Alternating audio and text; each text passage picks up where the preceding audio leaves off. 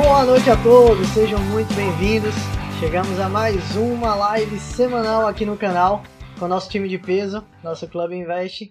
E hoje, neste momento, estamos com Osmar aguardando a presença do nosso parceiro Gassan, que daqui a pouquinho já está chegando. Fala aí, Osmar, tudo bom? Boa noite aí, Thiago. Boa noite a todos. É, mais uma noite aí, estamos chegando junto. E falar sobre isso aí, né, Thiago? Chega de perder dinheiro.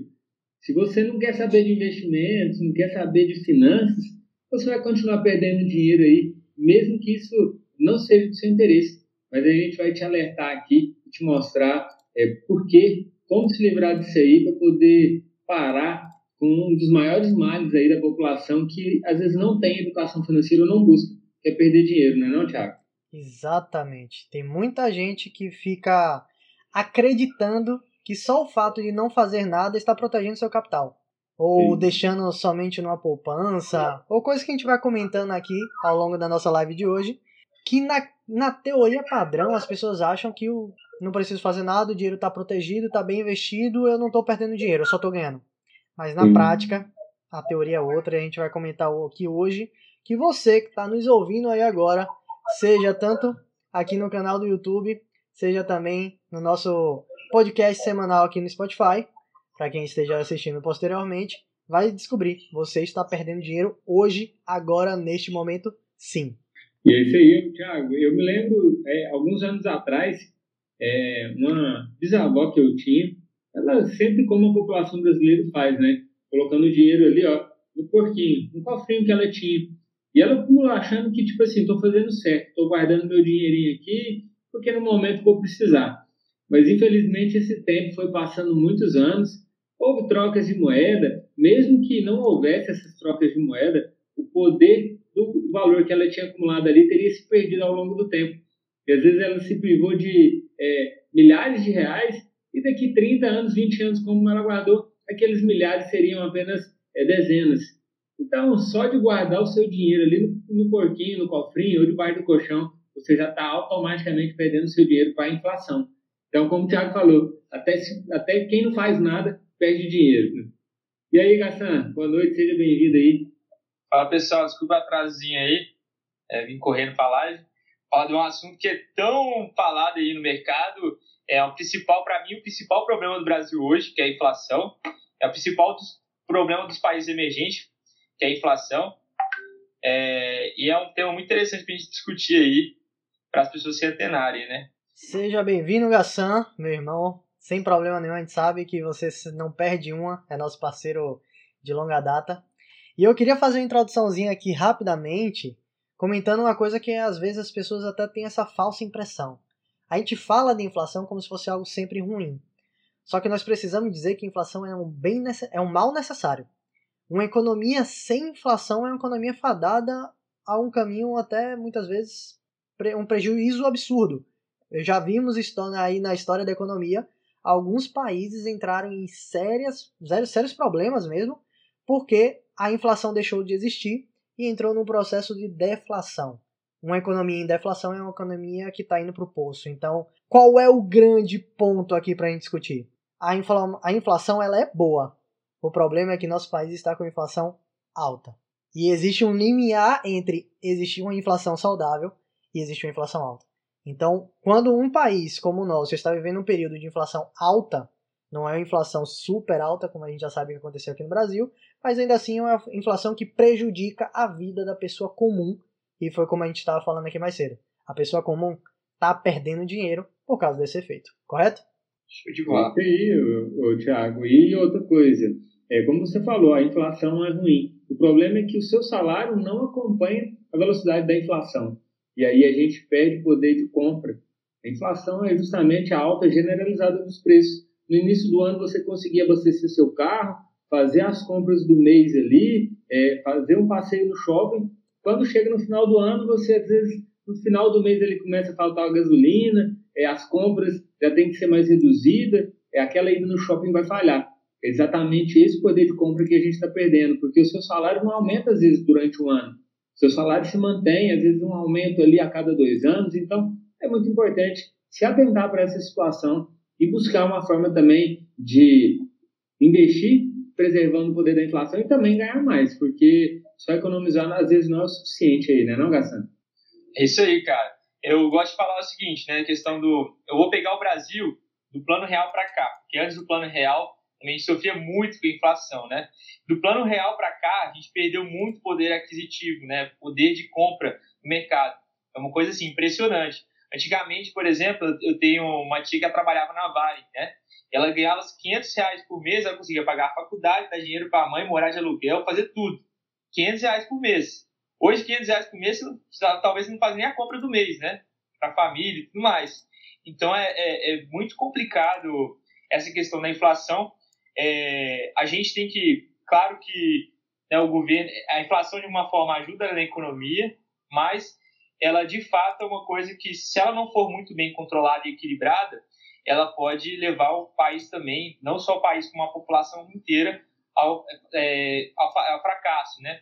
O reflexo disso, eu acho que principalmente o reflexo disso, né, é a questão, né, além da, também da questão da é, não educação financeira da população, é o, a inflação também é, ajuda também nessa questão do dado que 70% da população tem endividada. Eu acho que isso também ajuda bastante nesse dado triste que a gente tem no Brasil hoje. E aí vamos começar a trazer alguns materiais de, de qualidade para a galera. É, já estava aqui começando a procurar algumas informações e vamos discutir sobre o efeito da inflação real nas nossas vidas.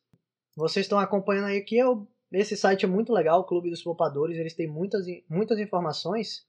E aqui, por exemplo, olha só que coisa interessante. Se a gente pegar de 2001 para cá, a gente está falando aí de 20 anos, olha só quanto mil reais deixaram de valer. Mil reais em 2001, hoje, seriam equivalentes a 3.300 reais.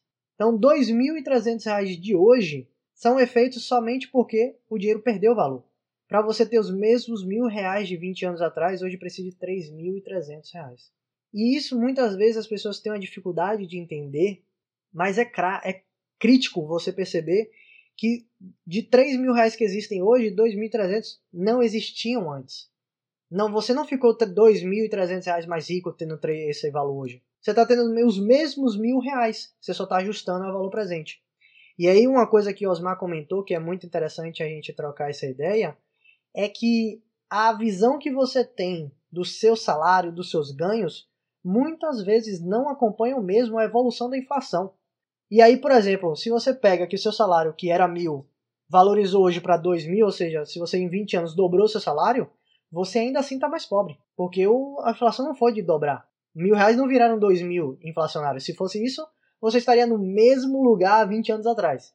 Mas na prática você está 50% para trás. Porque você precisava de mais 1.300 para ficar no mesmo lugar. Então esse é o problema de hoje. É pouco confuso a gente comentar isso? É mas comece a entender que o dinheiro ele vai perdendo valor com o tempo. E não é só porque o dinheiro perde valor, é porque as coisas também sobem seus preços. A gente vê isso na gasolina, a gente vê isso na carne, na comida, a gente vê isso na energia elétrica. Tudo que a gente tem na nossa vida sofre. É aquela famosa imagem, né, time? A Coca-Cola de 2 litros, de 2 mil e pouco, e é, é o mesmo preço da Coca-Cola de uma lata de hoje. Não é porque a Coca-Cola só ficou mais cara, é porque existe uma inflação no país. E aí o Brasil tem se tornado um país muito caro, exatamente porque a inflação aqui esteve constantemente elevada comparada a diversos pares, excluindo aí essas economias com mais problemas, como a Argentina, a Venezuela e outras que a gente não deseja chegar nem perto. Mas é só para a galera ter um norte. O dinheiro perde valor com o tempo. E aí qual a solução para isso, Garçom? Então, cara, é, eu vou comentar um pouquinho também, eu queria só complementar o que você está falando. É, a questão, por exemplo, por que as pessoas buscam morar nos Estados Unidos? Ah, eu quero morar nos Estados Unidos, eu quero morar num país mais desenvolvido. Muito por conta disso, né? O, o dinheiro lá ele é mais valorizado do que o dinheiro aqui, vamos dizer assim. O que você ganha lá é mais valorizado do que, em relação ao que você ganha aqui. Ou seja, o seu poder aquisitivo tem mais força lá. Lá nos Estados Unidos, mesmo tendo problemas lá, vou dar um exemplo dos Estados Unidos para ficar claro, pessoal mesmo você tendo problema lá, você ganha lá o salário mínimo a 1.100 dólares, por exemplo. Com 1.100 dólares, dá para fazer muito mais coisas do que você faz aqui, por exemplo. Então, é, é por conta da inflação que as pessoas se optam, optam por lá. Beleza. passando por isso da questão da inflação, eu, é, o que aconteceu no, no ano passado para esse ano para entrar em pauta essa questão da inflação?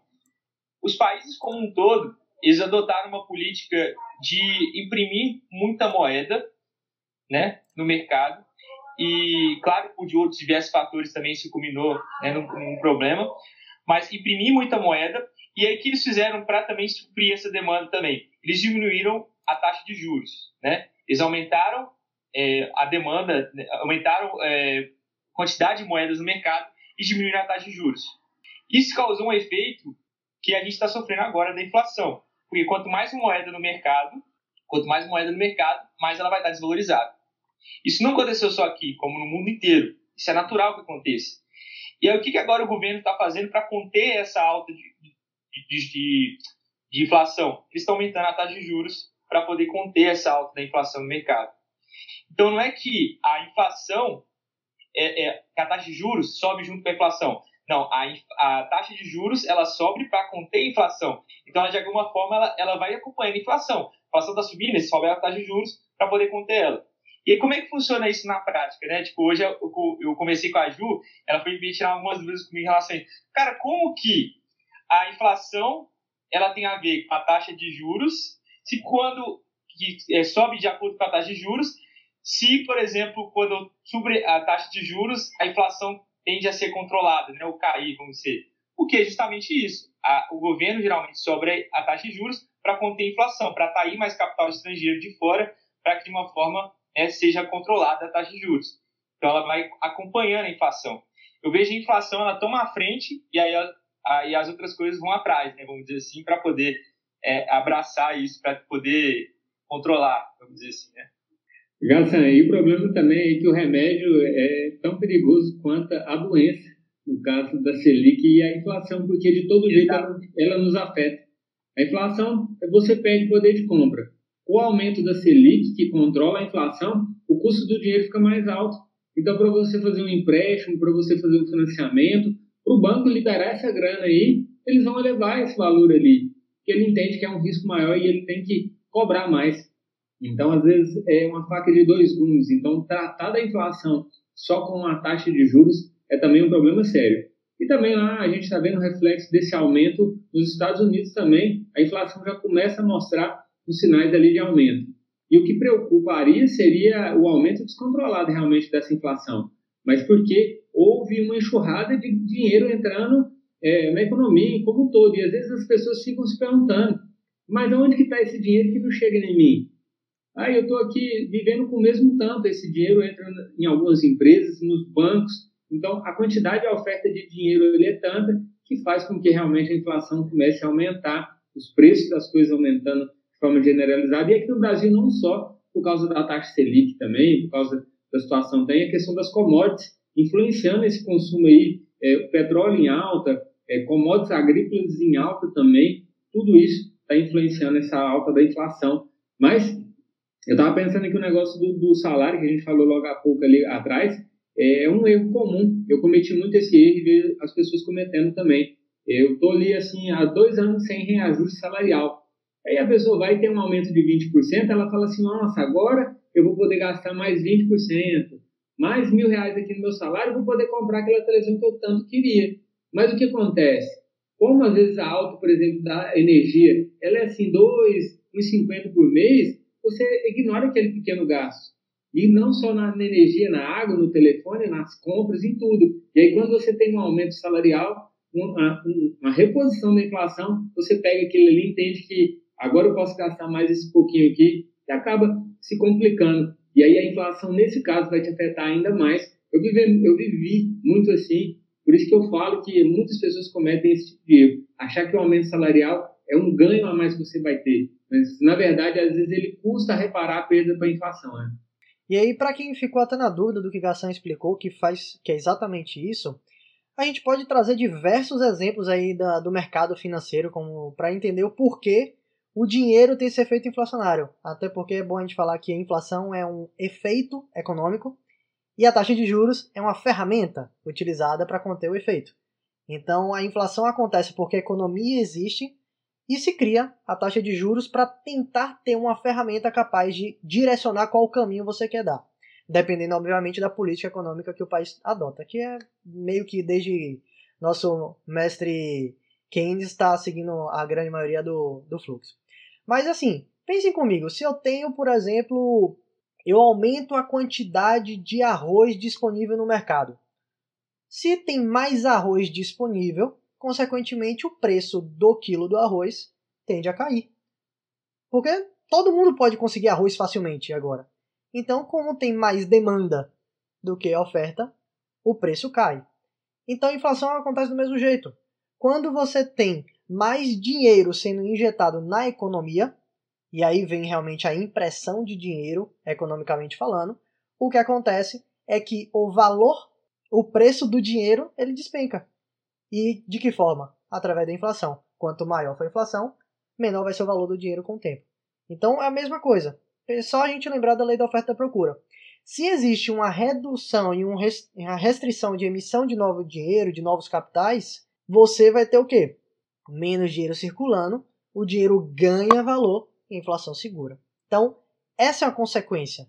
Por isso que a gente fala que a inflação é um efeito. E a gente usa a taxa de juros para controlar. Agora, só para o pessoal entender o quanto isso está sendo gritante, olha só, galera. Olha como está exponencialmente elevado a nossa inflação. Claro que a gente tem que lembrar que nesse período aí de maio e junho do ano passado, a gente tinha que falar que desde março aconteceu o efeito da pandemia, a retração econômica, todo mundo parou, a, inflação despencou. Inclusive tem até aqui a inflação mensal foi negativa em abril e maio, causado pelos efeitos, os efeitos do lockdown. Mas depois que a economia começou a voltar, o dinheiro voltou a, a começou a ser impresso, disponibilizado e por aí vai. Olha só, a gente está falando de 6,7% de inflação acumulada. E aí você tem que se perguntar agora: o que é que você tem hoje que aumenta em seu dinheiro, seu capital, seu salário, seus ganhos mais de 6% ao ano? Seu salário com certeza não é. Sua poupança com certeza também não é. O que é que você tem que estar tá superando esse valor?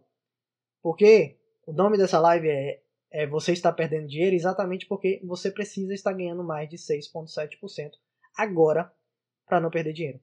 Qualquer número que você tenha abaixo disso, você está perdendo dinheiro.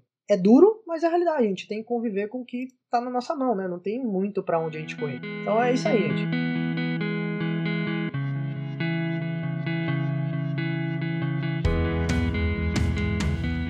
Tiago. Pode ir, Não, é isso aí. Eu tava, ia falar que esse cenário que muitas pessoas estão se preocupando hoje, é, se você pegar esse gráfico e fazer ele ao contrário anos para trás, você vai ver que a nossa taxa de inflação teve altíssima. E aí o pessoal fica naquela ilusão de que, nossa, naquela época a Selic, o Tesouro Selic estava pagando 16%. Ah, a poupança estava pagando tanto, mas a taxa de inflação era altíssima também. Exato. Então era um ganho ilusório, você perdia poder de compra e provavelmente, como assim como hoje, a taxa Selic é, ainda é bem abaixo dessa inflação, não é não, Gastão? Com certeza. Eu acho que assim a gente trabalha com questão financeira, né? Educação financeira. E para mim, é o principal motivo para você investir hoje é a questão da inflação. Sem você investir, é muito difícil você alcançar é, a inflação. É, a gente vê taxa Selic, a gente vê, por exemplo, é, outros meios de renda fixa e tudo mais.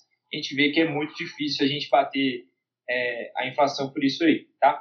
Uma coisa que eu, que eu gosto de comentar, eu acho interessante esse dado aqui, é muito preocupante, é, a gente vive numa, numa economia onde é muito preocupante essa questão de, de, de taxa Selic e tudo mais, porque as pessoas, o investidor estrangeiro enxerga a gente aqui como um, um país de risco. Então, não só a questão da moeda, mas também a questão política influencia nessa questão da inflação, né? A gente, é legal a gente comentar isso também, porque é, tem a questão do grau de risco né, de investimento, e isso influencia diretamente na questão da inflação aqui, não só pela questão da moeda, mas também pelo grau de risco, além de outros, outras coisas né, que influenciam. É, a questão da inflação, né, tipo, como é que está atrelado ao investimento? Quando a inflação aumenta, geralmente os produtos que as pessoas consomem aumentam de valor. Né? Então, quando a gente investe em empresas que vendem esses produtos, a gente se beneficia, beneficia de alguma forma com essa, com essa inflação. foi o caso, por exemplo, de empresas de, de materiais básicos. Esse, esse semestre aí, né, tipo, trimestre aí, que cresceram exorbitantemente, né, não só por conta da inflação, por conta da demanda mundial, enfim, etc. Né? Então, você consegue surfar a onda, aproveitar esses momentos, mesmo com a inflação alta, e você consegue bater de sobra aí a, a inflação e se proteger seu capital, né, pessoal? Tiago e Gação, eu acho que para aquela pessoa que investe de uma forma mais conservadora, que tem um perfil é, com uma parte de renda fixa maior na sua carteira, é mais difícil ainda conseguir ter um resultado é, superior àquele ali de, que o, o, o Tiago mostrou no gráfico, de 6 e pouco por cento ao ano. Porque, por exemplo, você não vai colocar todo o seu dinheiro num tesouro IPCA mais para poder correr o risco de ele flutuar também é, negativamente, você perder o dinheiro ou se em algum momento você precisar de resgatar. Então você vai ter que ter algum investimento em renda fixa ali atrelada a Selic, uma parte em IPCA ou atrelada aos IPCAs aí da vida e às vezes um pequeno percentual ali na renda variável para que você possa, como o Gastão falou ali, se beneficiar dessa alta ou de empresas que repassem a inflação através de seus produtos ali, aumentando um pouco a sua receita. Porque se você ficar com a sua carteira de investimentos, ó, eu tenho é, um saldo no Nubank, eu tenho um saldo na poupança e eu tenho um pouco de tesouro Selic, você não vai conseguir é, se preservar da inflação. É necessário, às vezes, você colocar um pouco de risco na sua carteira para que você receba esse prêmio, que é, é um benefício ali de uma renda variável que vai te entregar, às vezes, é 8, 9, 10% ao ano, mesmo que seja um pequeno percentual da sua carteira, mesmo que seja 15%, 10%. Mas é necessário que a gente corra um pouco de risco para receber um prêmio acima da inflação aí, investindo. E olha que coisa interessante, rapaziada. Você tá lá consumindo no dia a dia. Você vai no shopping e vai comprar um sapato. Aí você reclama, cara, o preço do sapato subiu. Aí você sai da loja de sapato e vai comprar um celular. Aí você fala, cara, o preço do celular subiu. Aí você sai do shopping, vai pagar, vai abastecer o seu carro. Você fala, cara, o preço da gasolina subiu. Você vai fazendo uma cadeia de consumo que tudo você está reclamando do preço. Só que para para pensar. Se você também é dono da empresa que passou esse preço para você pagar, você não acha que a rentabilidade que você vai ter, rentabilidade entre aspas, vamos pensar com uma cabeça de sócio, não de, de comprando ação e tal. Mas se a receita dessa empresa já está repassando o efeito inflacionário para o produto, se você é sócio dessa empresa, o efeito inflacionário já foi corrigido lá dentro. Então, o resultado que a sua empresa vai estar tá dando já está livre da inflação. Então, quando você começa a pensar que utilizar ferramentas como ações e fundos imobiliários para ter um investimento na sua carteira, e esses são dispositivos que repassam para o consumo exatamente o efeito inflacionário nos seus preços, você está se defendendo da inflação. E é isso que a, a, as pessoas têm dificuldade de parar para pensar: caramba, eu fico com medo de perder dinheiro na bolsa de valores. Mas se você entender que na bolsa de valores estão as empresas que estão aumentando seus preços através de repasse de inflação para o produto, consequentemente o resultado que essa empresa normalmente vai ter já vai ser abatido o efeito inflacionário. Então você não tem essa perda. Só que como o Osmar falou, Normalmente as pessoas fazem o quê? Deixam a grande maioria do seu dinheiro na renda fixa tradicional vinculada à taxa de juros, que esta vem perdendo da inflação há mais de 5 anos. Se você pegar o histórico Show. da poupança, tem 5 anos que a poupança tem resultado negativo. Por quê? Porque ela não consegue bater o resultado da inflação. E aí você tem que quebrar essa visão de que é ruim você sair da renda fixa porque é mais arriscado mas para para entender que o único lugar que você tem uma segurança maior de proteger seu capital com liquidez da inflação é exatamente no dispositivo mais arriscado, porque eles têm a capacidade de passar a inflação naquilo que eles operam. E antes de você falar rapidinho, Gastão, só compartilhar aqui com o pessoal, olha que coisa interessante. O histórico da nossa inflação. Óbvio que quem lembra lá dos anos 90, essa galera aí que eu não, eu não, não sou dessa época, tá, galera? Deixa aí pra, pra Osmar e etc mas tinha essa inflação intensa aí. Mas depois que a gente passou por isso, nossa inflação foi uma loucurazinha, de certa forma, nos anos 90, até chegar oficialmente aquele período do governo. Teve um picozinho na crise da bolha lá de Nova York, tudo bonitinho e por aí vai. E aí você percebe, a inflação ela é cíclica. Ela tem altos e baixos, altos e baixos. Mas olha só, quantas vezes nos últimos 20 anos a inflação ficou abaixo de zero? Pouquíssimas vezes. Nossa inflação ela normalmente está nesse período aqui, ó, na faixa de mensalmente nesse, nesse valor. Então, a gente tem que começar a pensar, caramba, a inflação tá alta, a inflação é alta, a inflação é alta, e você tem que estar numa linha superior à inflação. Não tem como. Você tem que se defender para proteger aquilo que é mais importante para você, seu dinheiro. Não adianta passar 20, 30, 40 anos juntando dinheiro se nesses 20, 30, 40 anos o seu dinheiro só fez desvalorizar. Você perdeu a grande chance de mudar de vida. Vai lá, rapaziada. É, não, eu só queria comentar uma coisa, né? Tipo, o governo fala muito, a inflação tá controlada, né? Tipo, naquela faixa de percentual por mês. Pô, 0,5, 0,3, 0,4, 0,56% ao mês. Cara, a gente tem que pensar o seguinte: é o mesmo efeito do investimento, é uma bola de neve. Não é à toa que, por exemplo, o imóvel, o maior exemplo disso é o imóvel. O imóvel antes você conseguia comprar um imóvel por 50 mil. Hoje vai comprar um imóvel por 50 mil que você vai ver. Você não vai achar nenhum imóvel por 50 mil, nem um muquibo ali da esquina você vai achar por 50 mil. Então é tipo é uma bola de neve. Então, realmente, tipo assim, mesmo que esteja controlado, a cada, a cada tempo assim, que passa, que seu dinheiro está tá parado, sem estar tá movimentando, sem girando junto com a economia, ele está perdendo de valor. E não, não é tipo perdendo de valor um pouquinho, ele está perdendo de valor exponencialmente, né? É, chega um momento que você não consegue mais, né, com aquele dinheiro, aquela reserva que você acumulou, suprir a demanda que você tinha, igual antigamente você conseguia suprir. É bem preocupante isso aí, se atentar. Eu estou só tentando abrir um gráfico aqui. Eu acho que às vezes até o Garçom já mostrou ele alguma vez aqui. Do Investmax? O do livro lá, Investir em Ações em Longo Prazo. É, a melhor forma de você realmente se preservar é você estar tá assumindo um pouco de risco. Eu vou só ver se eu consigo abrir ele aqui, para me compartilhar a tela aqui, ô, Thiago. Pessoal, ah, consegui. Eu, tem como eu compartilhar a tela aqui, Thiago? Tem sim, agora não apareceu aqui para mim. Você deve apertar o share aí na, no seu. No ah, seu beleza, pus aqui. Deixa eu ver. Aí, o pessoal tá vendo aí, Thiago? Aham, show.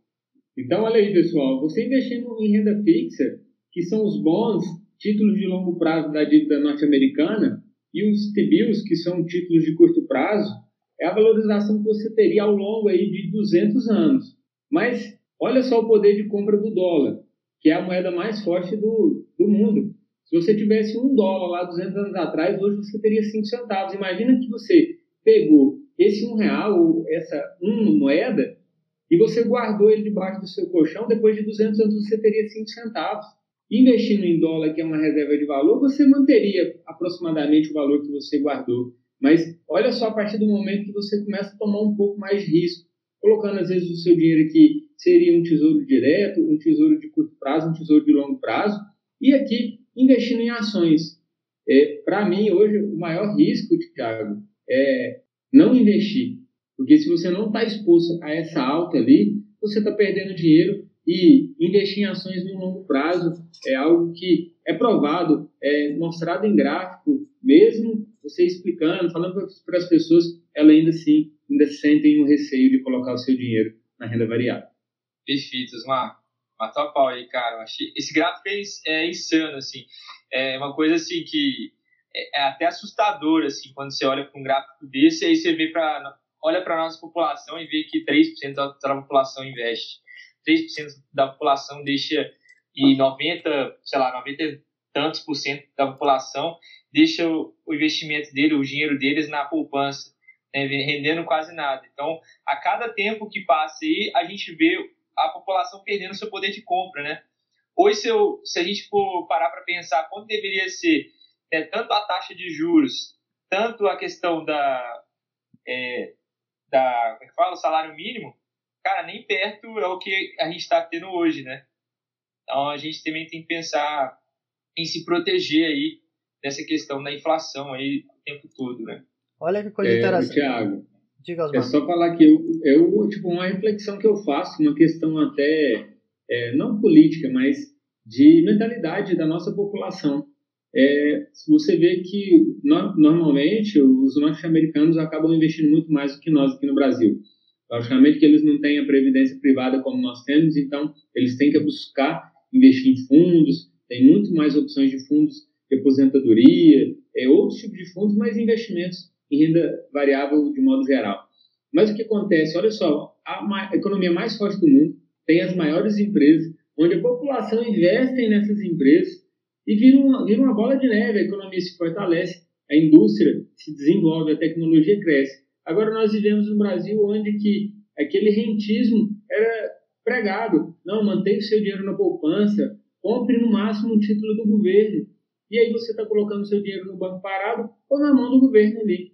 E aí o que fortalece às vezes é, é o sistema político, ao invés de estar tá fortalecendo a economia real, que é a economia que gera emprego, que paga os impostos, que dá a oportunidade da gente estar trabalhando e construindo a nossa riqueza, se associando a esse tipo de negócio.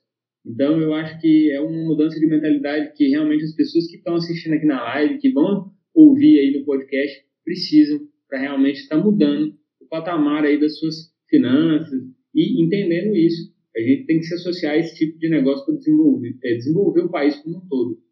Eu queria ver esse gráfico em real, cara. Como é que deveria é, estar em real? Eu já procurei em real também, mas nunca achei. Agora o que a gente pode ver é isso aqui, ó. Comparativo da nossa taxa de juros com a nossa inflação aí de um bom período de tempo, né? Desde 2011, 10 anos aí praticamente.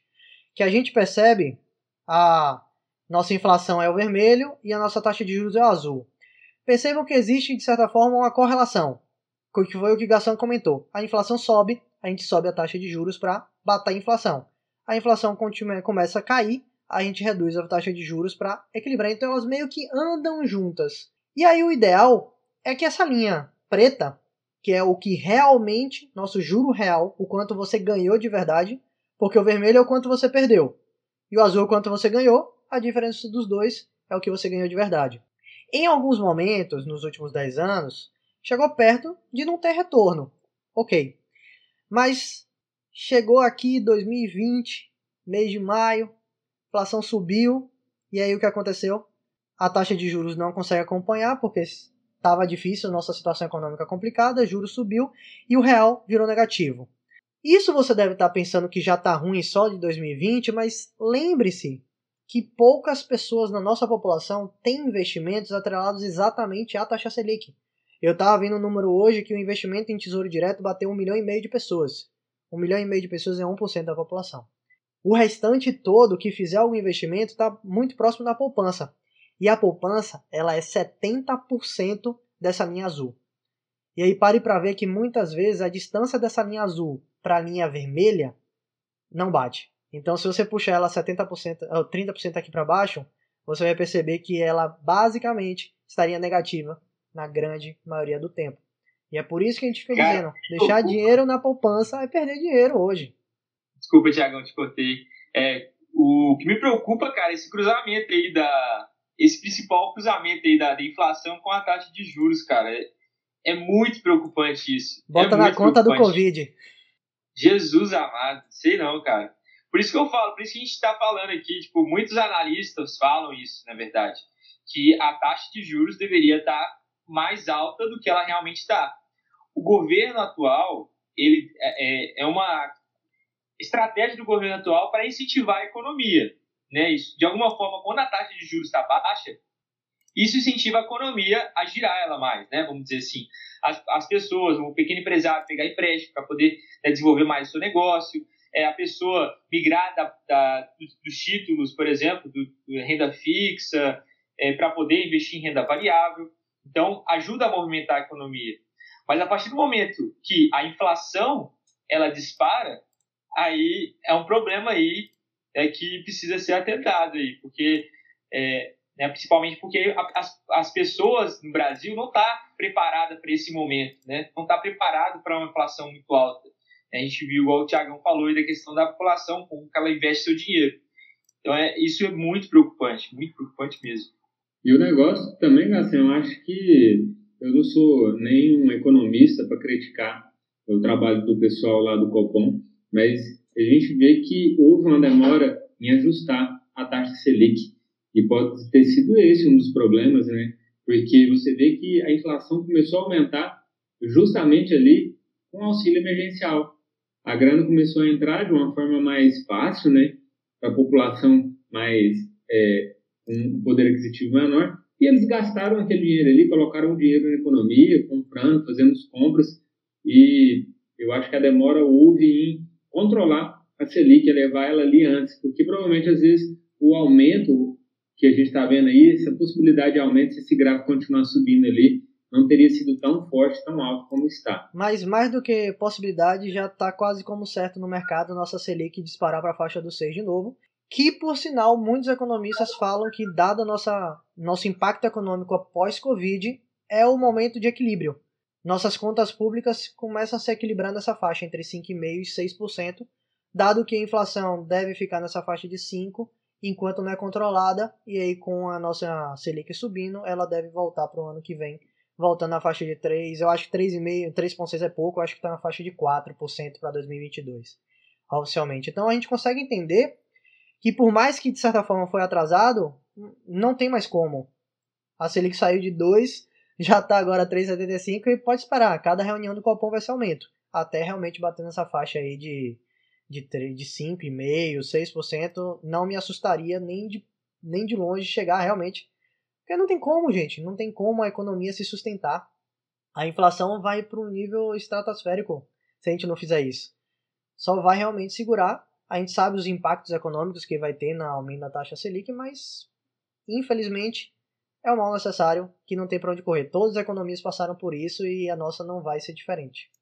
Show. Eu vou compartilhar com o pessoal assim, é, essa informação que vocês estão recebendo hoje, vocês estão assistindo a live, para mim foi um divisor de águas, assim, quando eu fui começar investimento.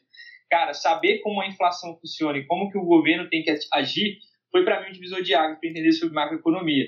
A inflação é o que é, é o mais é o que as pessoas mais preocupam, os governos mais preocupam em relação a, a gerenciar uma economia. Então, saber como é o funcionamento disso é, cara, é o meio caminho andado no mundo de investimento, principalmente no fator macroeconômico. Então, aproveitem esse conhecimento que vocês estão adquirindo aqui, porque é, é, é, é ouro isso aqui que a gente está passando para vocês. Né? E olha só, Graciano, é algo que, tipo assim, não é só para investir também, não. É, por exemplo, quem tem um aluguel, se você vai fazer um aluguel, você não sabe qual que é o índice que vai corrigir o seu aluguel, vira uma ferramenta contra você. Por exemplo, quem investe em fundo imobiliário e tem um fundo que tem contratos de aluguéis é, corrigidos pelo GPM, pelo GPDI, pelo IPCA, eles preservam seu valor ali. Mas se você faz um contrato de aluguel ou fez aí no último ano, é, atrelado aí, corrigido pelo GPM, você teve uma alta de quase 30% no valor do seu aluguel. E não só no aluguel, mas, por exemplo, eu fiz uma mentoria com um rapaz agora, essa semana, ele mora nos Estados Unidos e comprou um apartamento aqui na nossa cidade de Uberlândia, beleza, nossa, estou satisfeito, comprei o apartamento, fiz uma parcela. Só que a parcela do, do apartamento estava atrelada ao GPM. E aí a parcela aumentou 30% em um ano. E ele falou assim: agora eu não tenho mais condições de pagar aquilo ali. Ele teve que, como ele comprou um imóvel na planta, ele teve que cancelar o contrato, perdeu ali uns 30% do que ele tinha guardado. Então, a gente tem que entender isso para cuidar melhor do nosso dinheiro e não só para investir. Se você não sabe disso ali ou você não está atento a isso, você vai cometer esse tipo de erro e vai perder dinheiro, como a gente falou aqui também. Cara, e outra coisa também. Muitas pessoas, aqui no Brasil, é um investimento aqui do Brasil, vamos colocar aí, que é o consórcio. Muitas pessoas colocam o consórcio como um tipo de investimento né, para guardar o dinheiro, mas muitos dos consórcios também, igual o Osmar está falando, não levam em consideração a questão da inflação. Muitas pessoas, quando vão investir é, no consórcio, não levam em consideração a inflação. Grande parte dos consórcios, eles se reajustam em relação à inflação quando passa de ano para ano. E aí você acaba pagando cada vez mais é, o valor das parcelas do imóvel, acaba que o imóvel acaba sendo o valor do, de um financiamento, praticamente, se você for comparado no, final do processo. Então, isso que o Osmar falou, cara, faz total sentido né, para você ter essa noção aí e aprender como é que funciona a inflação, fato, aí, na sua vida. É, gente, a gente meio que, por estar tá no mercado financeiro, a gente traz para o mercado financeiro, obviamente, mas é uma coisa que impacta a vida de vocês. É uma coisa que impacta a família de vocês. É uma coisa que impacta tudo. Porque a economia não tem como ser ignorada. Se você ignora a economia, você vai ser engolido. E aí os problemas vão começar a acontecer, a falta de capital vai começar a aparecer, dinheiro vai se tornar um problema na sua família, vai gerar briga, vai gerar diversas coisas negativas, porque você ignora a única coisa que você tem inserido e não pode fugir. É, por exemplo, eu criticar o capitalismo, porque não faz sentido para mim, e eu não prestar atenção no que acontece ao meu redor, beleza, não, você não concorda com o capitalismo, mas você vive no capitalismo. Então, paciência. Por, não é porque você não concorda que você tem que ser, você tem que ignorar 100% aquilo. Então, O fato de você ouvir um assunto como esse, entender o conceito, entender que a economia impacta a sua vida, para você fazer uma conta de que o reajuste ou não reajuste do seu salário, o quanto pode impactar nas suas contas que vão ser reajustadas por algum índice inflacionário, seja ele GPM ou IPCA ou IMA B5. Você tem que entender essas coisas, porque impacta a sua vida. Não tem como você assumir um compromisso de comprar um apartamento ou comprar um carro, seja financiado, seja via consórcio, seja via empréstimo, se você não tiver essas noções econômicas para saber o que é que você, o que é que tá vindo, por exemplo. Parem para pensar, esse exemplo que o Osmar falou, caramba, olha coisa sensacional, gente. Uma pessoa que comprou um apartamento assumiu uma dívida que não consegue pagar porque o índice de reajuste do contrato de aluguel não foi acompanhado, não tinha noção que o que é que ia acontecer no GPM. Isso não é para você ser um especialista, um economista, não, não é isso. Mas quando você começa a ouvir falar, você participa de uma live como essa, que por sinal você, você deveria estar compartilhando com todos os seus familiares para prestarem atenção o quanto isso impacta nas suas vidas, para você se preparar. Porque é aí que vai, por exemplo, vocês sabiam que se você comprar um apartamento, não vai ser nem IPCA nem GPM, vai ser INPC? Você sabe qual é o impacto do INPC? O INPC é de construção civil. E aí ele, você faz o cálculo de comprar um apartamento pagando uma, uma prestação de 800 reais, Daqui a três anos essa prestação está em 1.400, irmão. Você está preparado para pagar 1.400 reais se o seu salário não reajustar mais do que isso? Então, essas perguntinhas que a gente vai fazendo aqui, esse conceito que muitas vezes a pessoa acha que é só para investir, como os meninos falaram, não, é para sua vida. Então começa a se, a se aproximar um pouco mais desse conceito, começa a trazer para o seu dia a dia, começa a perguntar Gente, a gente tem um empréstimo, a gente tem um financiamento aqui em casa, qual é o índice de reajuste? Pergunta, pega lá o contrato, lê lá onde é está a cláusula escrita, para você falar assim, caramba, vamos renegociar esse negócio de GPM porque a gente não vai conseguir pagar, já que ele está aumentando 40% nos últimos 12 meses. Tudo isso é educação financeira, gente.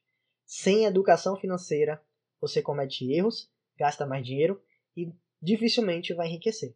Essa é a verdade. Então, muda de vida, muda o conceito, começa a consumir essas informações que sua vida vai dar um passo muito além. Que foi o que o Gassan falou.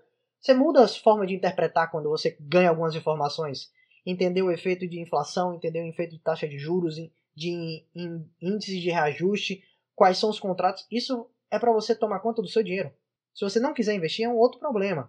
Que nós três aqui vamos bater na tecla. Era melhor. Porque se você não está investindo, todo o seu dinheiro que está guardado hoje está perdendo a inflação. Então, continua com problema. Mas, ainda assim, é para você pensar na sua vida mesmo. É, essa que é a grande virada de chave. É isso que a gente quer passar para vocês. Esse que é o valor do conteúdo que a gente passa.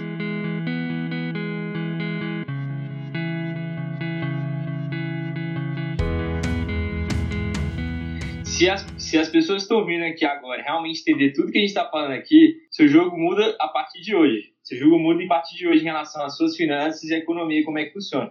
Mas, enfim, entenda o que a gente está passando aqui para vocês hoje. Entenda a lógica de todo o processo, como é que funciona cada coisa, como é que é a atitude do governo em relação a determinada coisa, como é que funciona a taxa eh, Selic, como é que a taxa Selic influencia na questão do, do IPCA, como é, questão, é, como é que funciona em relação à nossa vida como um todo, como é que impacta o IPCA alto na nossa vida, e entenda todo esse processo que você vai saber realmente como você pode atuar. Né? Eu já caí, por exemplo, gosto de estar falando em relação a. Eu comentei justamente a questão da, é, do consórcio, porque eu quase caí nisso. Falei assim, cara, como assim? Como é que a galera não investe? É, é, como é que a galera coloca seu dinheiro né, de financiamento? Por que, que não busca consórcio? Aí depois eu fui buscar para ver que realmente tipo, é ajusta todo ano. E às vezes até compensa até mais fazer financiamento do que o próprio consórcio, né? E realmente essas questões que são mundiais de saber. E uma coisa que eu, pelo menos hoje, fico bem mais tranquilo ouvindo esse assunto de inflação, é, de IPCA, de GPM, porque realmente o conhecimento liberta a gente disso. Porque quando você não investe, você não tem essa educação financeira, você fica muito preocupado com aquilo ali. Às vezes você não tem as ferramentas necessárias para se libertar disso. Hoje eu já invisto meu dinheiro, eu já consigo ter múltiplas fontes de rendas e isso é, trabalha a seu favor. Então, a gasolina está mais cara amanhã, tudo bem, tem outra fonte de renda aqui que vai estar suprindo, tem a reserva de emergência, tem investimentos em fundos imobiliários atrelado ao IGPM, ao IPCA, como a gente falou, e a gente está aqui investindo também empresas que repassam esses custos, como o Gastão falou, é, empresas do setor elétrico, saneamento básico, bancos, são várias empresas. Então, hoje eu fico mais tranquilo e para mim, às vezes é até difícil a gente falar isso, mas assim, eu nem me importo mais com a inflação, porque eu estou trabalhando para construir minha riqueza, porque eu, lembra aí do Ícaro de Carvalho, a minha família é minha pátria. Se a minha pátria, a minha família está bem protegida, nós vamos passar por essa situação tranquilo. Agora, em momentos anteriores, há 5, 6, 7 anos atrás, quando eu não tinha esse momento, qualquer alta dessa da inflação é, já me impactava muito. Você ia abastecer o carro ali no dia, chegava lá, a gasolina estava é, 70 centavos mais caro, 30 centavos já era tipo assim, um absurdo. Você já pensava, meu Deus, e agora? Como que vai ficar a minha situação esse mês? Então, você tem que se preservar. E para você que está aqui assistindo a nossa live, 11 pessoas aí, ó, quem está entendendo, manda um joinha aqui ó, no, chat, manda um joinha aqui, todo mundo que está aí ligado nesse tema. Show. É, eu queria só falar mais uma coisinha, é, para as pessoas, é, de alguma forma, a gente passar isso a limpo, né? A questão do IPCA. É, só para a galera entender, então. Como é que funciona, então, como é que o boleto, de alguma forma, a gente consegue controlar a inflação hoje? Como é que você, como é que você daria para, vamos dar uma dica para o governo para controlar a inflação? O que, que vocês falariam para o governo? Vamos lá. Bem simples. Aumenta a taxa de juros. Mas por quê, né? Por quê? É o mais fácil, né, Thiago? A gente, eu pelo menos, por exemplo, é muito difícil a gente pensar nisso aí, porque, é, como a gente falou ali, é uma faca de dois gumes. Opa, deu uma travada aí. Aí, o que acontece? Às vezes eles fazem isso ali e a gente, tipo, eu não tenho o conhecimento necessário para administrar a máquina pública, a economia de todo um país. Então a gente faria mais fácil, não aumenta realmente a, a taxa Selic, porque é o que a gente sabe que efetivamente, mesmo que seja é, ruim para a população, vai resolver o problema. Mas deveria ser buscado outras formas e existem formas aí do governo fazer isso, mas é, é necessário um conhecimento em economia, é, como, por exemplo, quem está lá ter, Paulo Guedes, toda a sua equipe, para poder fazer isso aí. Mas para mim o mais fácil realmente é aumentar a Selic. É, de certa forma, o que a gente, quem está muito de fora, acha que é só fazer o extremo que vai dar certo.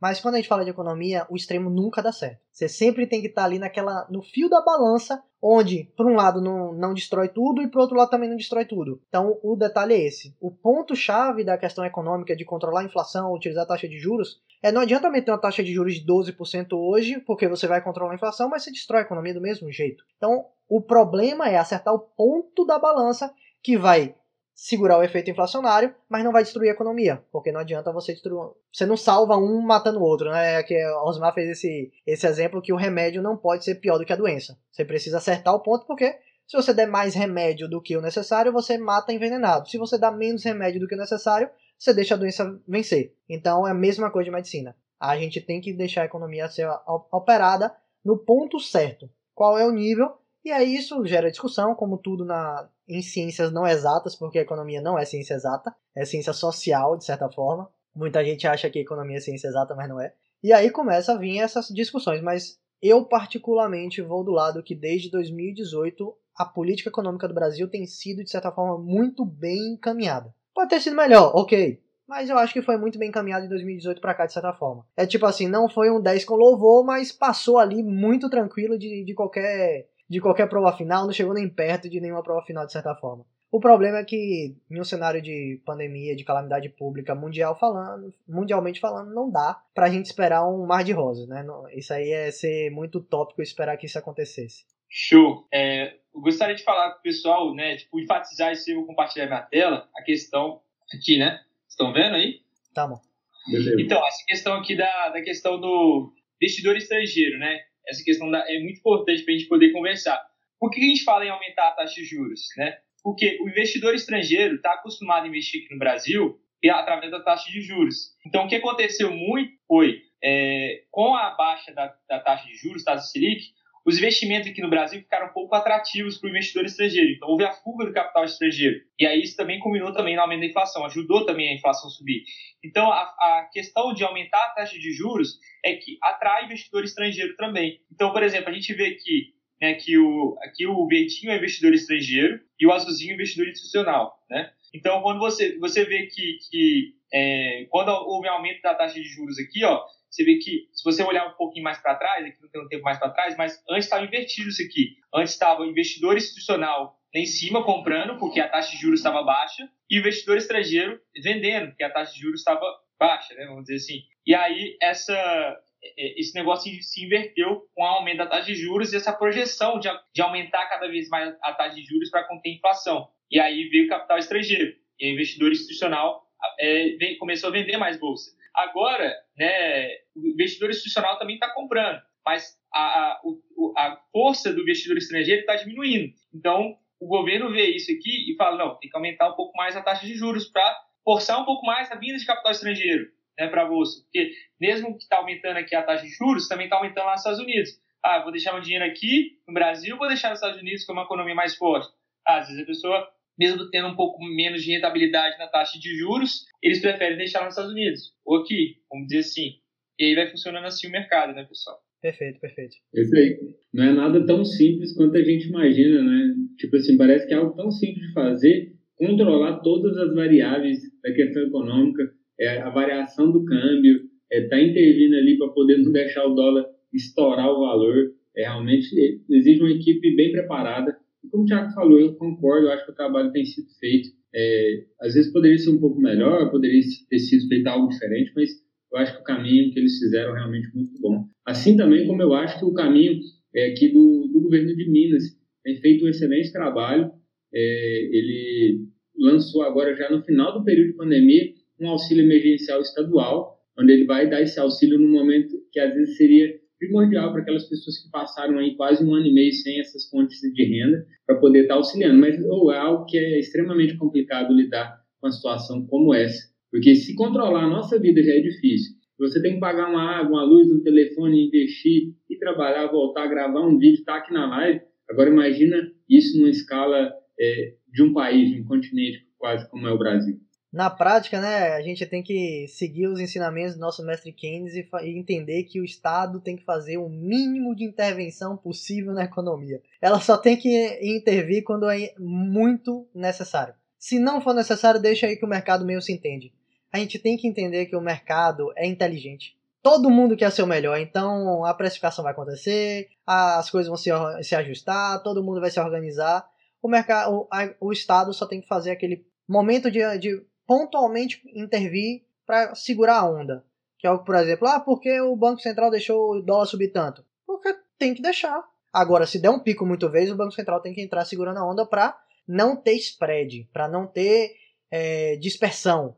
Mas se o fluxo normal da economia, deixa, bicho. Porque intervir na economia sempre é o pior caminho. Forçar a economia a ir para um caminho que ela não está indo não é muito bom. Dê os incentivos, dê os estímulos, dê aquilo que você pode. Inclusive, quem estuda um pouco de macro e microeconomia entende que existem ferramentas. A taxa de juros é a mais utilizada, é a mais ampla e mais fácil de entender, mas existem outras ferramentas pequenas que bancos centrais podem utilizar, como swap de crédito, como.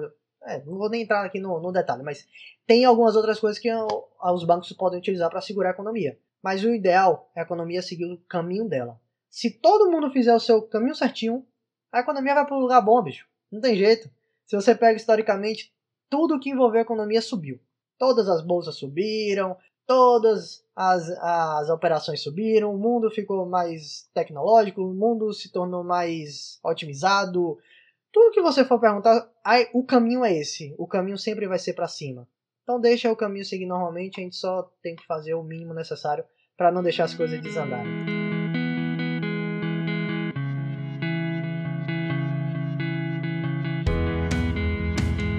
Tiagão. É, isso aí que você falou realmente faz sentido, total sentido.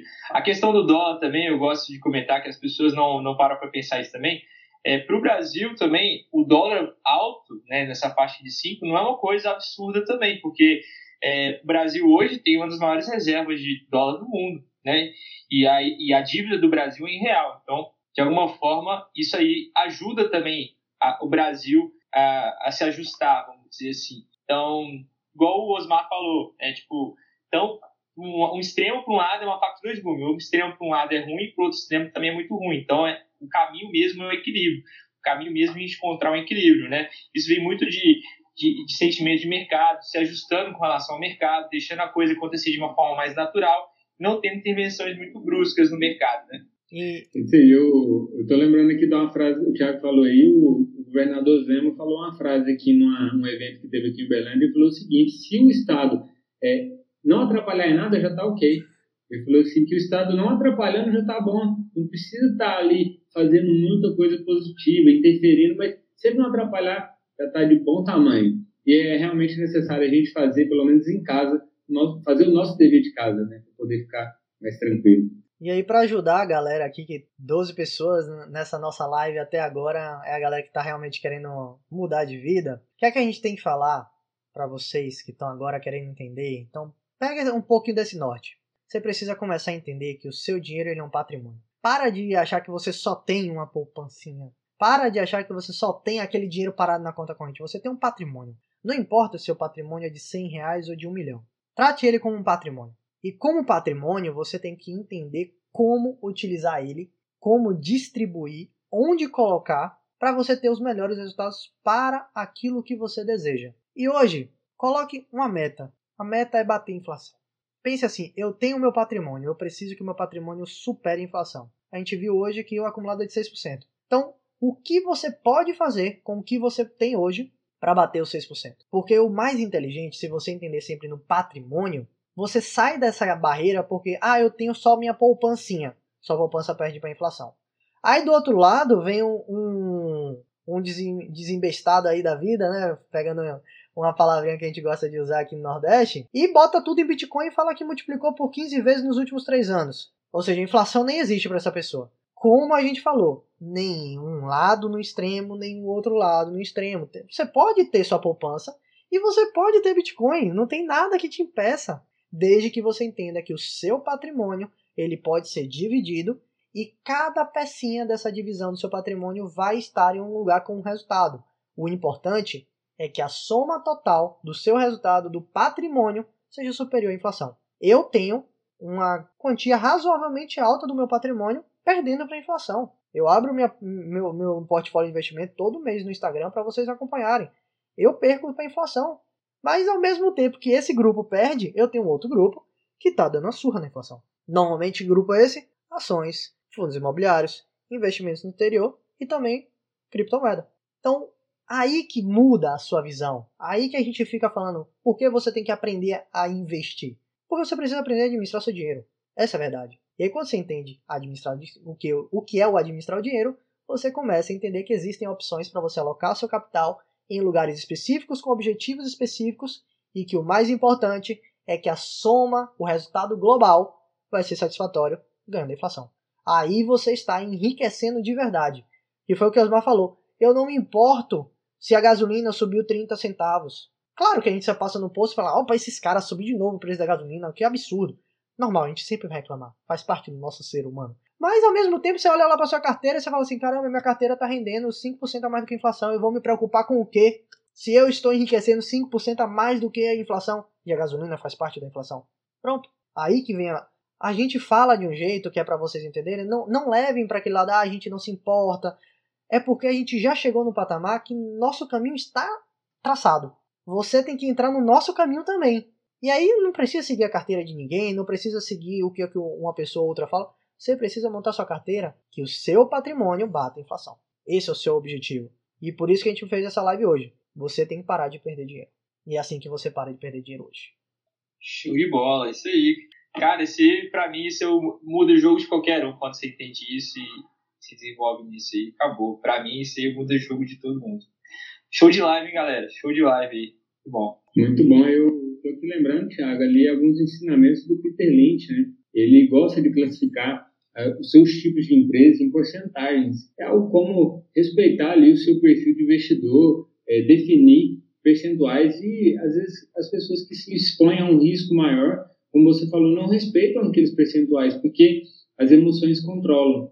E quando a gente começa a investir baseado na emoção, a probabilidade de um prejuízo é muito maior, porque aí você está deixando a ganância te levar, é, você está ignorando os riscos, você só enxerga às vezes aquela alta. Nossa, o Bitcoin caiu, é, caiu 50%. Então, vou pegar aquela grana que eu tinha e colocar toda no Bitcoin para poder aproveitar. E às vezes não é isso é, o melhor caminho. O melhor caminho é você definir um percentual na sua carteira no qual você possa especular e respeitar aquilo ali. E se controlar o emocional, manter o emocional sob controle, para que você não perca dinheiro. Porque muitas vezes, quando a gente age aí baseado na emoção, a gente sabe o resultado, às vezes não é legal, principalmente nos investimentos. Né? E geralmente a gente comete esses erros quando a gente vai muito ao extremo. Né? Quando a gente quer, ah, eu quero ter ganhos exorbitantes na Ibovespa, que 5% a mais do que, que PCA, vou fazer 1000% a mais do que PCA, sei lá. Né? E aí você acaba cometendo erro. Ao mesmo tempo que você sobe muito, você cai também na mesma, na mesma velocidade. Então, sempre é buscar o equilíbrio. Sempre buscar o equilíbrio para você ter, mais do que qualquer coisa, constância. Que é isso que deixou grandes caras na bolsa ricos, né? Você vê, grandes caras aí, tem bilhões de patrimônio, todos eles aí têm cabelo branco. Né? Você não vai ver aí pessoal aí, grande parte deles aí com cabelo normal, assim, igual a gente tem. Vai ter lá cabelo branco, grande tempo, aproveitando os juros compostos, né? Ô, Tiago, sempre tô parecendo aquele, aquele memezinho da internet. Aí eu vendi, subiu. Aí eu fui lá comprar, caiu. Então, se você realmente não, tem esses percentuais definidos, não sabe realmente uma estratégia para poder investir, você não bate a inflação, você perde dinheiro. E aí você fala assim: ah, não, mas a bolsa de valores é realmente um cassino. Toda vez que eu entrei lá foi para perder. Não tem jeito. A bolsa de valores é um cassino para quem vai fazer apostas. Não tem jeito. Você que monta qual é a bolsa que você está indo. A minha bolsa não tem aposta nenhuma, não tem cassino nenhum. Ela mexe. Ela só vai para um lado, vai para o outro. Mas é o que eu falei para vocês. Qual é o meu objetivo? Ter resultado entre 10 a 12% ao ano nominal, dado uma inflação média aqui no Brasil na faixa de 5 a 6% nos piores momentos. Porque se eu conseguir isso, cara, eu estou enriquecendo tranquilamente. O feito de juros compostos no longo prazo vai me fazer uma pessoa ter um patamar de vida totalmente aceitável daquilo que eu desejo. Eu não tenho, e de novo, gente, pelo amor de Deus, fujam dessa galera que fica dizendo que conseguem 10% ao mês. Fuja dessa galera, porque isso vai acontecer um mês, mas quando vier o baque e você fizer o, o resultado real, não vai ser aquilo. Uma pessoa que fala que consegue 10% ao ano, então uma pessoa falando a verdade. Você pode conseguir, você que está assistindo a gente pode conseguir 10% ao ano. Depende da sua alocação, não dá para você esperar ter 10% ao ano botando tudo em renda fixa. Não tem jeito, mas até pode, mas você vai estar tá investindo muito mal e vai ficar sem dinheiro quando precisar, mas ok. que hoje eu inclusive eu tava gravando o, vídeo da, do YouTube que vai subir esse final de semana. E aí eu abri lá, tá lá um tesouro pré-fixado pagando 9 toneladas ao ano. Então você consegue uma renda fixa que chega a pagar quase 10% mas você vai ficar com o seu dinheiro numa situação muito complicada, né? Para quem não entende os efeitos de investir no pré-fixado. Que para mim é um dos investimentos na renda fixa mais arriscados que tem. Vou falar a verdade. Sim. E não é porque ele é renda fixa que ele não varia, né, Thiago? Mas realmente, eu acho que, tipo, é como você falou. Se eu vou definir que, por exemplo, eu quero 1% do meu portfólio de renda fixa no pré-fixado, tá tudo bem. O que não pode é você realmente comprar ah, eu tenho aqui 70% da minha carteira em renda fixa, eu vou colocar metade no pré-fixado. Você vai ficar, às vezes, refém da volatilidade.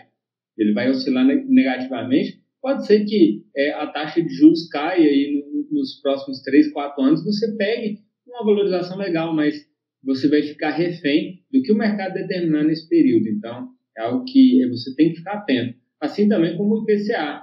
IPCA+, né? apesar dele pagar uma parte atrelado à inflação, mas o que ele paga de pré-fixado, acho que se não me engano, tem 3 ou 4%. Se houver uma alta da inflação, beleza, ou se ela cair, como é que vai ficar? Você tem que entender isso aí para você não ficar refém de olhar lá seu dinheiro caindo negativamente e querer vender os títulos com marcação ao mercado negativo você perder o dinheiro que você colocou. É, o pessoal tem que ter essa noção que não é porque é renda fixa que é fácil investir tem que entender que existe a grande maioria das rendas fixas que são fáceis, Tesouro Selic, CDB, por aí vai, mas se entrar num, num, num assunto de Tesouro IPCA, um Tesouro IPCA, um Tesouro pré-fixado, você tem um risco ali atrelado de não saber o que você está fazendo muito alto. E eu conheço história de pessoas que perderam dinheiro investindo em Tesouro pré-fixado e Tesouro IPCA. Se eu fosse resgatar o meu Tesouro IPCA hoje, eu teria prejuízo. Então, de novo, galera, eu investi em renda fixa no título do Tesouro, que é o título mais seguro do país, mas foi um Tesouro IPCA que se eu precisasse do dinheiro hoje eu teria prejuízo. Para vocês entenderem que não é porque é renda fixa, que é seguro, que você tem sempre o seu dinheiro protegido e pode investir sem conhecimento. Não. Se você não tem conhecimento, beleza, poupança, Tesouro Selic e CDB. Aí você está no seu mar de, de controle, CDB também 100% CDI com liquidez diária. Senão você está entrando no mesmo, pré, no mesmo alicerce lá do IPCA e do, do, do pré-fixado, de certa forma. Mas é isso, gente. Não dá para esperar que renda fixa é tudo fácil. Não é. Eu prefiro estar tá investindo em ações do que estar tá fazendo marcação mercado em pré-fixado. Tranquilamente. Tenho muito mais segurança no que eu faço. É, para mim, investir em tesouro pré-fixado só não é mais perigoso do que deixar o seu dinheiro lá em CDB é, sem liquidez diária, né? CDB sem liquidez diária, se, tipo, você fica né, tempo sem, sem poder tirar o seu dinheiro e às vezes não vai acompanhando, né? O CDI não vai acompanhando a inflação, passou e, e daquele tá E daqueles bancos que a gente não sabe nem de, de onde veio, né? Que o FGC é. tá, tá de olho ali para atuar nele. Me, é, pois é, e mesmo sendo seguro pelo FGC, né? Mesmo sendo seguro pelo FGC, você vai ficar perdendo dinheiro aí sem poder retirar, né? E em relação, por exemplo, ao, igual o Thiagão falou, em relação ao prefixado, é justamente pela, pela questão do você não sabe, Deus lá quando que, que os juros, por exemplo, a, o IPCA vai disparar em relação a, ao prefixado que você fez, né? Tipo, tá, beleza, 10% ah, mas e se o IPCA for 20%?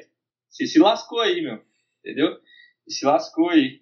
Então é realmente você ter esse jogo de cintura e nunca colocar seus ovos em uma mesma cesta, sempre distribuir, não só ficar exposto ao mercado brasileiro, mas também se expor ao mercado lá fora, né? aproveitar a questão de um mundo mais desenvolvido, né, um país mais desenvolvido, colocar seu dinheiro lá também, aproveitar a questão do dólar, aproveitar a questão do ouro também, né, ter o seu dinheiro investido em ouro também, para poder ter essa segurança, porque o ouro, desde os primórdios, ele existe, então é um ativo que é realmente de segurança. Eu não considero, por exemplo, Bitcoin algo tipo reserva de valor, né? Muita gente considera, mas eu não considero porque não se provou no tempo ainda, vamos dizer assim. É, e isso, diversificar o caminho é diversificar. É isso aí. Agradecendo aí a participação do pessoal, Nanda, Alan, Gleidson, nosso parceiro aí, investido bem. Depois a gente vai fazer uma live também, viu, Gleidson? Nosso parceirão aí. E é isso, agradecer a presença de vocês. Foi um, para mim foi uma das lives de um conteúdo mais denso que a gente já fez aí, mas é um denso que ajuda a vida de todo mundo, né, de certa forma. Oh, sem dúvida, Tiagão. Queria agradecer aí o Gassan, o Thiago, o Gleice, o pessoal que está aí na nossa live até agora, aí, 11 pessoas, 12 até o final. E realmente o problema é que parece que tipo assim, é um tema muito chato, não é atrativo. A gente não falou de alta rentabilidade, de ficar rico, ganhar milhões, mas é algo que é a base dos seus investimentos está aqui. Você tem que ter uma base de conhecimento para poder alcançar os resultados que você realmente é, sonha em ter ali, de construir um patrimônio de riqueza. É, você que está ouvindo aí no, no, podcast, depois tira um print, posta lá nos stories, marca o Thiago, o Osmar, o Gassan, para que mais pessoas venham na próxima live assistir e a gente consiga entregar mais educação financeira para o pessoal que está interessado e compromissado com a sua situação financeira. Show de bola, galera. Agradeço a presença aí de todos também. Obrigado por mais uma, um Club Invest aí. Foi muito show aí.